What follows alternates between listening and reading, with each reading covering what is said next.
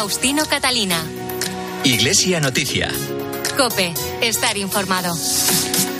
Buenos días amigos, hoy es domingo 6 de noviembre, tras conocer cómo amanece informativamente España y el mundo llega el momento de contarles lo más destacado en la actualidad religiosa. Hoy hacemos este programa hasta las 9, hora de la Santa Misa, con Álvaro Español en el control de sonido y con el adelanto de estos titulares. Hoy finaliza el viaje del Papa a Bahrein, donde ha apelado al diálogo, el respeto a la dignidad de la persona y la libertad religiosa. La Iglesia española celebra hoy el Día de la Iglesia Diocesana con un mensaje de agradecimiento a quienes colaboran cada día en su labor pastoral. El misionero claretiano Fernando Prado ha sido nombrado por el Papa nuevo obispo de San Sebastián. Tres de cada diez hogares en España no cuentan con un presupuesto que garantice unas condiciones de vida dignas, según un informe de la Fundación Foesa de Caritas Española. Y recordaremos también que estos días se cumplen los 40 años de la primera visita de un Papa, Juan Pablo II, a España, en la que recorrió 18 ciudades y pronunció 57 discursos. Faustino Catalina. Iglesia Noticia. Cope, estar informado.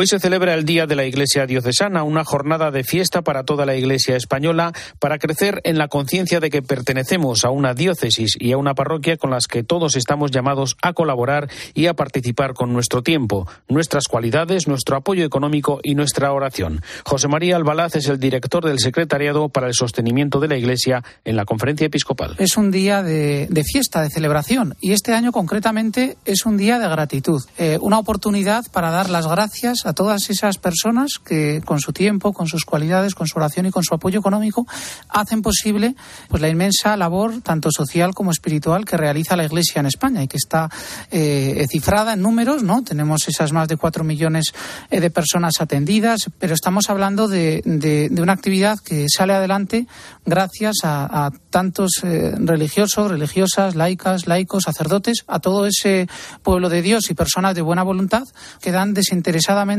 pues lo que tienen, bien sea el, el, tiempo, las cualidades, la oración y el apoyo económico, para hacer posible una iglesia eh, hospital de campaña. Con el lema Gracias por tanto, se reconoce la entrega generosa de tantos fieles a la actividad celebrativa, pastoral, evangelizadora, educativa y cultural de la Iglesia. La Iglesia es una institución que funciona con una lógica sobrenatural, ¿no? Y su horizonte es la eternidad, pero necesita bienes temporales para poder desarrollar su misión en este mundo, ¿no? Como estamos viendo también desde el punto de vista material y espiritual. Entonces, este año lo que hemos decidido es, eh, la conferencia en este caso ha decidido, bueno, pues dar un paso más y decir, bueno, eh, sí, hay momentos para, para pedir, pero hay momentos también para agradecer. Y eso tiene lugar en la vida de cualquier parroquia, lo vemos con los sacerdotes, los párrocos, los agentes de pastoral. Gracias, ¿no? Gracias por esta ayuda, gracias por, eh, por esta catequesis, gracias por esta comida servida. Pues bueno, en este caso es una gran campaña nacional que le dice gracias, por tanto, a tantas personas que están haciendo posible la actividad de la Iglesia.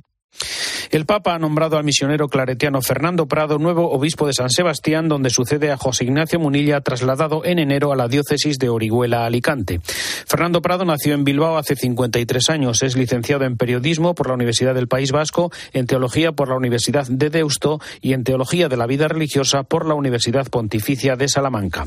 Actualmente es director de publicaciones claretianas, profesor del Instituto Teológico de Vida Religiosa y también de la Escuela Regina Apostolorum además de colaborador de 13 Televisión y de la Linterna de la Iglesia aquí en la cadena COPE. Sus primeras impresiones las recogió en COPE San Sebastián, Usúa Bilbao.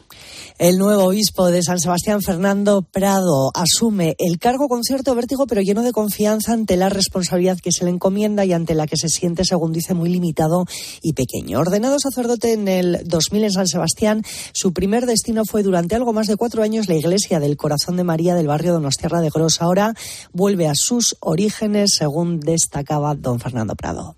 En esta diócesis fui ordenado y di mis primeros pasos sacerdotales hace ya más de 20 años.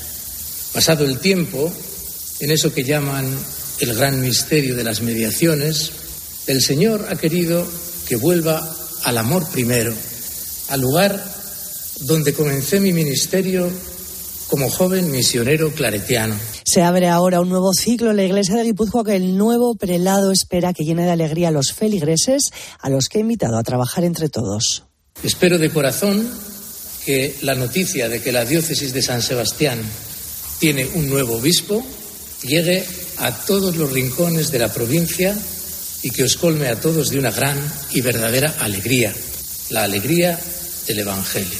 Toda ayuda y todo contraste que me podáis ofrecer pues serán siempre bienvenidos. El nuevo obispo que será ordenado el 17 de diciembre en la Catedral del Buen Pastor de San Sebastián señala que el primer desafío como iglesia será el de la transmisión de la fe y la evangelización con el Concilio Vaticano II como la brújula para navegar en dicha dirección. Cáritas Española ha presentado un informe que analiza las necesidades reales de los hogares y las consecuencias de no contar con ingresos suficientes para alcanzar unas condiciones de vida dignas para muchas familias que no pueden llegar y cubrir la las necesidades básicas. Nos lo cuenta Carmen Lavallín. Para tres de cada diez hogares llegar a fin de mes es toda una odisea. Es el caso de Nadia San Julián, la única que trabaja en su familia con ingresos que no superan los 200 euros al mes, diez veces menos de lo que necesitaría su familia para vivir en condiciones dignas en Alcalá de Henares, lo que le ha llevado a pedir ayuda a Caritas. No pido mucho, pido una vida normal y corriente y poder pagar las cosas bien y no tener que estar pidiendo ayuda. Salir adelante y tampoco pido riqueza. Según el último estudio de la Fundación FOESA, la mitad de los hogares vulnerables recortan en alimentación y el 18%, casi 500.000 familias, no pueden costear el comedor social. En 6 de cada 10 casos, salir adelante implica gastar menos gas o electricidad. Tomás Ubrich forma parte del equipo técnico. No son decisiones, sino imposiciones marcadas por la privación, estrategias de supervivencia con consecuencias negativas directas en las partidas desatendidas, pero también indirectas en otras que sufren repercusiones graves. Abogan por medidas urgentes para atender a estas familias y por la adopción de políticas públicas de prevención. Iglesia, Sociedad y Valores es el título del foro organizado el jueves por el diario La Vanguardia, que tuvo como invitado al cardenal arzobispo de Barcelona, Juan José Omella, también presidente de la Conferencia Episcopal. COPE Barcelona, Carlos Losada. Juan José Omeya, cardenal arzobispo de Barcelona y presidente de la Conferencia Episcopal Española, pide diálogo y consenso para atender las necesidades de los ciudadanos. En este sentido, ha recordado que muchas familias lo están pasando muy mal en el aspecto económico y por eso no entiende que los políticos tengan otras prioridades mucho más ideológicas que los sociales. Más de 6 millones de hogares que viven sin condiciones suficientes de dignidad. Claro, plantear ante una situación como esa, de 6 millones de hogares, plantear eh, temas en el Parlamento de ideológicos, de, dices, chico, Vamos a, a, ir a los verdaderos problemas que afectan a la sociedad. Durante su participación en el Foro La Vanguardia, el cardenal Omeya ha hecho hincapié en la familia como pilar básico de la sociedad y que no se la puede arrinconar. Momentos de ayudar a la familia es este y no destruirla como a veces nos puede pasar. Cambiamos el lenguaje, todo es familia, no es todo familia. Bueno, es un, un tema que a mí me preocupa, el tema de la familia, porque es la célula que fundamenta la sociedad. Juan José Omella también ha mostrado su preocupación por las prisas de las autoridades para legislar cuestiones como la ley trans, la eutanasia o la reforma de la ley del aborto. Lo que está en el seno de una madre no será un, un buey, ¿eh? no será una vaca, es un ser humano. El ser humano, pues, tenemos derecho a, a, a matar a un, a un ser humano. No, no, no os parece a vosotros periodistas que estáis en, en, ese mundo también de la información. Es decir, no es grave esto. El cardenal Omeya también ha lamentado que vivimos en una sociedad marcada por la soledad y a la vez muy interconectada. Estamos informados pero no comunicados, ha dicho. Faustino Catalina. Iglesia Noticia. Cope. Estar informado. Vuelve Encuentro Madrid, un espacio para el encuentro y el diálogo, un lugar donde la experiencia cristiana se puede ver y tocar. Este año con el lema Vivir apasionadamente la realidad y una edición completamente presencial, con testimonios, mesas redondas, exposiciones y espectáculos. Te esperamos del 11 al 13 de noviembre en el espacio Pablo VI, en el Paseo de Juan 23.3 en Madrid. Consulta el programa en www.encuentromadrid.com. UMAS, mutua especialista en seguros para el sector educativo. Ofrecemos una solución integral para los colegios y guarderías. Daños patrimoniales, responsabilidad civil, accidentes de alumnos. Más de 800 centros ya confían en nosotros. Visítanos en umas.es. UMAS, más de 40 años de vocación de servicio. Proponemos la fe, transmitimos un legado. La fe católica y el legado cristiano son la respuesta al fenómeno de la corrección política y a la cultura de la cancelación actual. No te pierdas el 24 Congreso de Católicos y Vida Pública los días 18, 19 y 20 de noviembre que se celebrará en Madrid. Para apuntarse o recibir más información, visítanos en la web congreso.cu.es. Te esperamos. Faustino Catalina. Iglesia Noticia. Cope. Estar informado. Comenzamos el repaso a la actualidad internacional que nos lleva en primer lugar hasta Bahrein, un país de millón y medio de habitantes, de mayoría musulmana, donde el Papa se encuentra desde el jueves para visitar a la pequeña comunidad católica y participar en un foro de diálogo entre Oriente y Occidente. Además del habitual encuentro con las autoridades y el cuerpo diplomático, Francisco se ha vuelto a reunir con el gran imán de Al-Azhar, con los musulmanes y también con representantes de otras iglesias. Nos lo cuenta la enviada especial de la cadena COPE, Eva Fernández. Buenos días. Muy buenos días, saludos desde Madama, la capital del país más pequeño del Golfo Pérsico, desde el que Francisco ha vuelto a tender puentes con el Islam, confirmando, como ya hizo en sus visitas a Irak, Marruecos, Egipto y Azerbaiyán, que entre Dios y la violencia existe una incompatibilidad absoluta. Bahrein significa en árabe reino de los dos mares, en referencia a las aguas del Golfo que bañan sus costas. A su paisaje lleno de vida hizo referencia el Papa en su primer y contundente discurso ante las autoridades durante ante el que afrontó de lleno la falta de libertades que existe en el país, a pesar de que la Constitución tutela la libertad de conciencia. Para que no haya discriminaciones y los derechos humanos fundamentales no sean violados, sino promovidos. Pienso principalmente en el derecho a la vida, en la necesidad de garantizarlo siempre, también en relación a los que son castigados, cuya existencia no puede ser eliminada. La cuya existencia no puede ser eliminada. En el discurso del pontífice no faltó el rechazo a la pena de muerte y la defensa de los derechos humanos. En los viajes papales es tan importante lo que se escucha en sus discursos como lo que se dice puertas adentro. Y es lo que habrá sucedido durante la conversación privada del Papa con el rey Hamad bin Isa y con el gran imán de Al-Assad. Los encuentros del viernes sirvieron para dar continuidad al documento sobre la fraternidad humana. Durante la clausura del foro de diálogo, el pontífice pidió a los líderes religiosos unidad en su compromiso para difundir una cultura de paz. No basta decir que una religión es pacífica, es necesario condenar y aislar a los violentos que abusan de su nombre. Después, el Consejo Musulmán de Ancianos los animó a vivir un futuro de fraternidad, superando los prejuicios y las incomprensiones de la historia. El último encuentro del viernes fue posiblemente uno de los más simbólicos del viaje, porque tuvo lugar en la catedral cuya construcción fue posible gracias al empeño del monarca del país. Allí el Papa lanzó estas preguntas. Somos realmente personas de paz, estamos habitados por el deseo de manifestar en todas partes la mansedumbre de Jesús sin esperar nada a cambio. Bahrein es uno de los países árabes que reconoce un mayor grado de libertad religiosa. Por este motivo, la Catedral de Nuestra Señora de Arabia se ha convertido en el lugar de reunión de los católicos que trabajan en otros países del Golfo donde no existe libertad. El Papa dejará Bahrein a las diez y media de esta mañana, hora española, para volver a Roma después de que en la jornada de ayer sábado celebrara una misa en el Estadio Nacional y también un encuentro con los jóvenes. Cuéntanos, Eva. El Papa agota las últimas horas de este viaje en la iglesia del Sagrado Corazón, la primera que se construyó en los años 30 en todo el área del Golfo. Nunca se va de un país sin reunirse con los obispos, sacerdotes, religiosos, seminaristas y catequistas de toda la región. Como siempre ocurre en este tipo de encuentros, más que un discurso, el Papa comparte con ellos en estos momentos una reunión de familia llena de esperanza y agradecimiento por el esfuerzo que realiza la comunidad pastoral para cuidar a los católicos del Golfo Pérsico. En cuanto concluya este encuentro, pondrá rumbo de regreso a Roma. Ayer sábado fue una jornada dedicada en exclusiva a la comunidad católica. Por la mañana celebró misa en un estadio abarrotado con unas 30.000 personas. Algunos llegaron desde Arabia Saudita, a solo 20 kilómetros, donde está prohibida y perseguida cualquier manifestación religiosa que no sea el Islam. Sí, hemos madrugado, hemos madrugado a las 3 de la mañana, no hemos levantado, pero no hay dolor, no hay dolor. Estamos encantados y vale mucho la pena estar aquí, la familia de los cinco que venimos aquí de, Córdoba y, y porque podemos celebrar una misa, cosa que en Arabia pues no hemos podido hacer hasta ahora, desde que llegamos. Durante la homilía, el Papa les animó a vivir la fraternidad, rechazando la venganza para romper la espiral de la violencia. Amar al enemigo es llevar a la tierra el reflejo del cielo, es hacer bajar sobre el mundo la mirada del corazón del Padre. que no hace distinciones, no discrimina.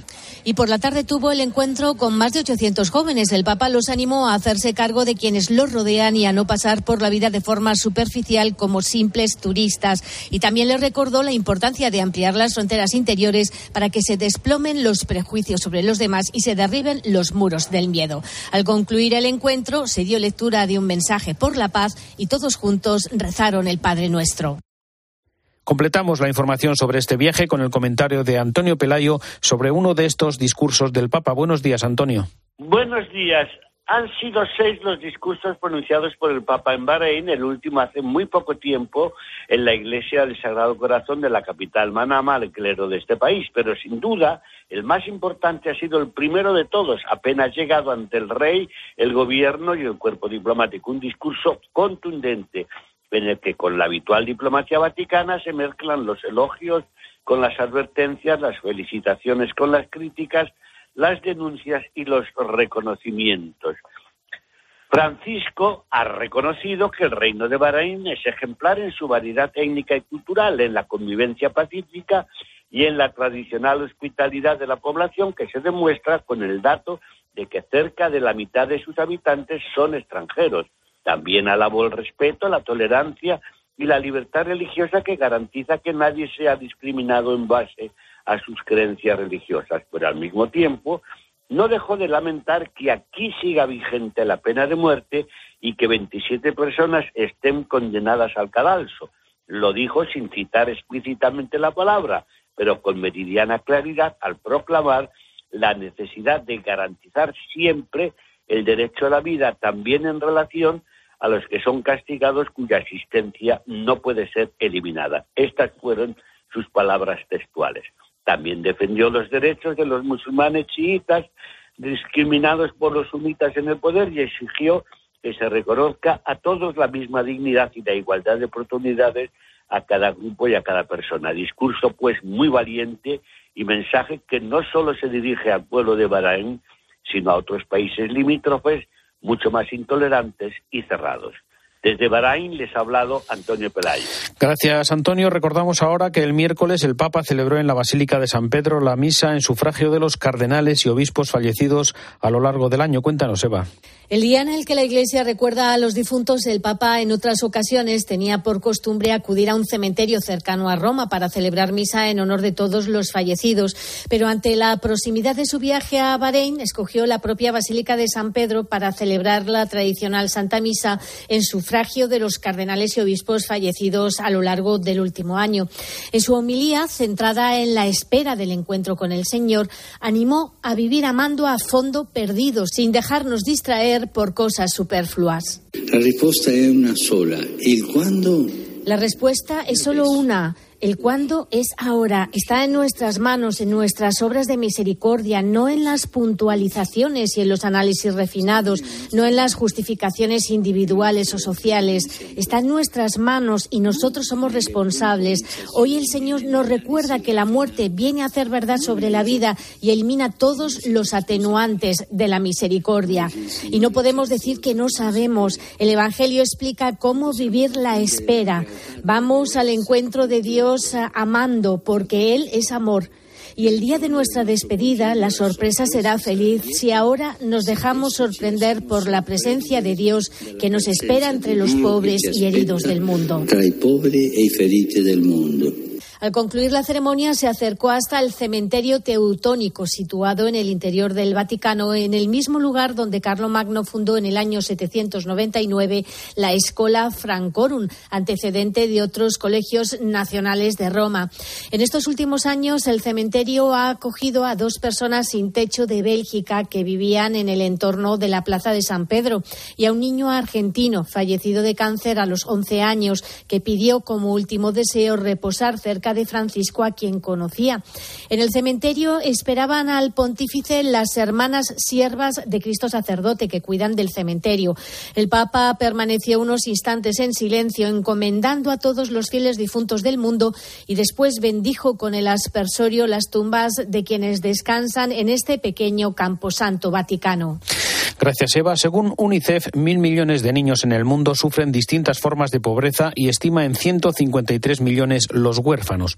El vídeo, con la intención de oración del Papa para este mes de noviembre, se dirige precisamente a los niñas y niños olvidados, rechazados, abandonados, pobres o víctimas de conflictos que sufren y viven en condiciones muy parecidas a la esclavitud.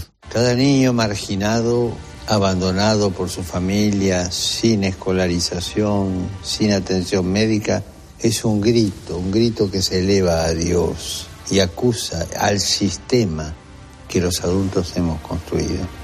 Un niño abandonado es culpa nuestra. No podemos permitir más que se sientan solos y abandonados. Necesitan poder recibir una educación y sentir el amor de una familia para saber que Dios no los olvida. Recemos para que los niños y niñas que sufren, los que viven en las calles, las víctimas de las guerras y los huérfanos puedan acceder a la educación y redescubrir el afecto de una familia.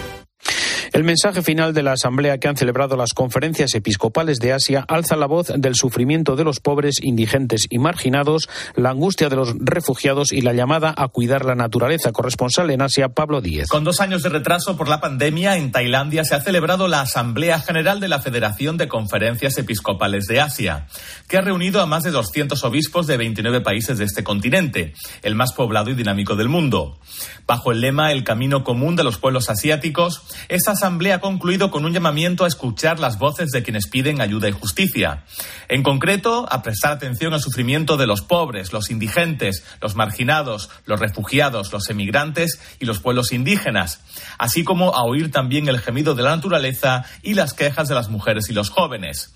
Durante las dos semanas que ha durado, una serie de ponencias y conferencias han recordado el medio siglo de vida de esta federación, ya que nació en 1970 tras el Concilio Vaticano II y la visita del Papa San Pablo VI a Asia. Aunque tenía que haberse celebrado hace dos años, se ha visto retrasada por el COVID. Formada por 19 conferencias episcopales de toda Asia, esta federación simboliza el crecimiento del catolicismo en la región, donde sigue siendo una religión minoritaria en comparación con el budismo, el islam y el hinduismo. Faustino Catalina. Iglesia Noticia. Cope. Estar informado. ¡Viva Juan Pablo II! ¡Juan Pablo II!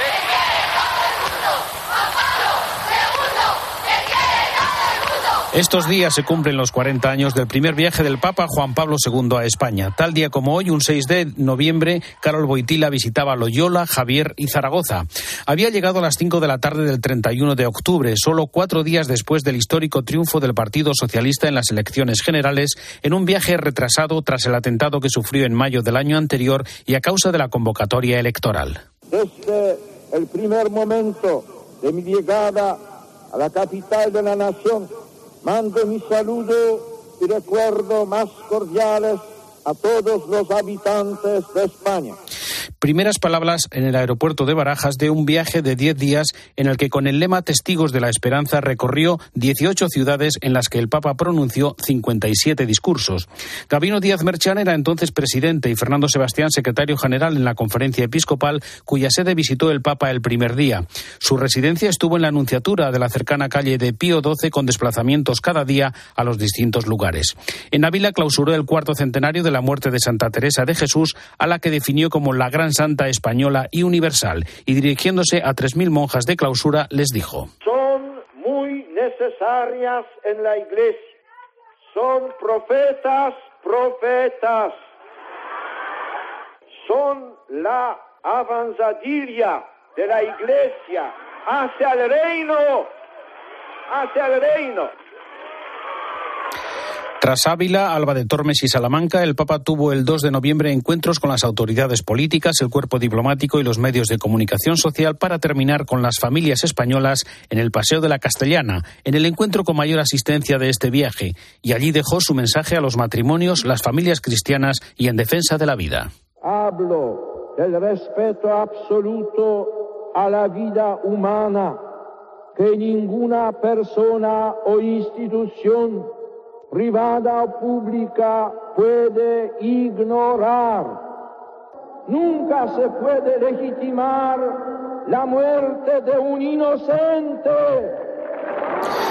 El viaje continuó con encuentros con representantes de las iglesias cristianas, el mundo de la ciencia y el pensamiento y con los jóvenes en el Estadio Santiago Bernabéu.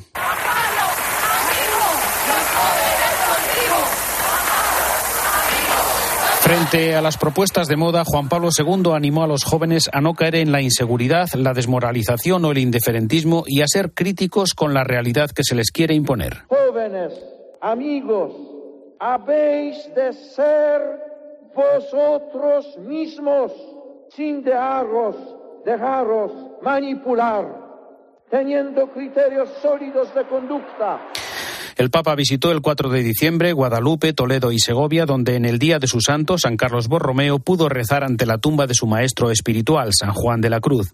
Al día siguiente beatificó en Sevilla a Sor Ángela de la Cruz y habló allí de las mejoras de la vida de la gente del campo, al tiempo que denunció que continuaba siendo la cenicienta del desarrollo económico. En Granada tuvo que dejar el papamóvil y subirse al autobús de los obispos eh, para visitar la Virgen de las Angustias. Y tal día como hoy, desde Loyola, Juan Pablo II advertía a quienes se dejan llevar por los caminos de la violencia. La violencia no es un medio de construcción. Ofende a Dios, a quien la sufre y a quien la practica. En el castillo de Javier, cuna de las misiones de Navarra y de España, el Papa polaco rindió homenaje y gratitud a la Iglesia de España por su labor evangelizadora con un mensaje a los jóvenes. Jóvenes, Cristo necesita de vosotros y os llama para ayudar a millones de hermanos vuestros a ser plenamente hombres y a salvarse. Vivid con esos nobles ideales en vuestra alma y no cedáis a la tentación de ideologías de hedonismo, de odio y de violencia que degradan al hombre el 7 de noviembre visitó Montserrat, la Catedral de Barcelona, la Sagrada Familia y mantuvo un encuentro en el Palacio de Montjuic con el mundo del trabajo. La falta de trabajo va contra el derecho al trabajo. El Estado no puede resignarse a tener que soportar crónicamente un fuerte desempleo. La creación de nuevos puestos de trabajo debe constituir para él una prioridad tanto económica como política. El penúltimo día de la visita llevó al Papa a Valencia con encuentros con la tercera edad ante la Virgen de los Desamparados y la ordenación de 141 sacerdotes. Y fuera del programa previsto, improvisó una visita a Alcira para encontrarse con los afectados por la rotura de la presa de Tous.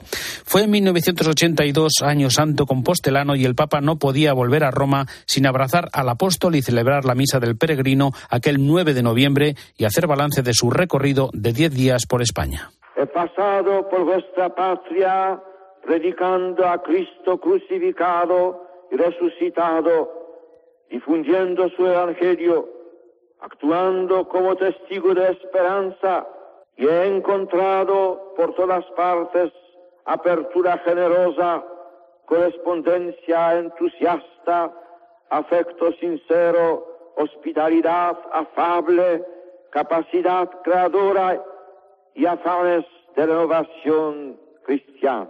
Tras un encuentro con los hombres del mar, Juan Pablo II se despidió con las palabras que repetiría en sus otros cuatro viajes a España. Los brazos abiertos del Papa quieren seguir siendo una llamada a la esperanza y fraterna convivencia entre vosotros. Hasta siempre, España.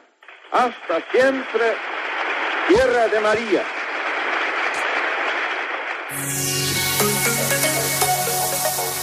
Hasta aquí el informativo Iglesia Noticia, programa 1801 en este domingo 6 de noviembre. Tras la última hora de la actualidad, la Santa Misa. Hasta dentro de siete días, un saludo de Faustino Catalina. Buenos días. En Torrejón de Ardoz, en Madrid, cuatro personas han muerto en un atropello múltiple. Otras cuatro están heridas de gravedad. Las primeras hipótesis apuntan a que ha sido intencionado. Además, los dos detenidos en el Museo del Prado continúan en comisaría a la espera de pasar a disposición judicial en las próximas horas. Tras hacer una pintada en la pared en protesta por el cambio climático, se pegaron a los marcos de los cuadros de las majas de Goya. Este acto vandálico de activistas se une a una larga lista de otros cuadros que han sido atacados, como los girasoles de Van Gogh en el National Gallery de Londres. Y por último, la Plataforma Nacional para la Defensa del Transporte vota hoy si convoca la huelga indefinida. Lo comunicarán mañana lunes. Recordemos que la pasada primavera ya provocó problemas en la cadena de suministros. Eso sí, las principales asociaciones no la apoyan. Ahora te quedas con la Santa Misa.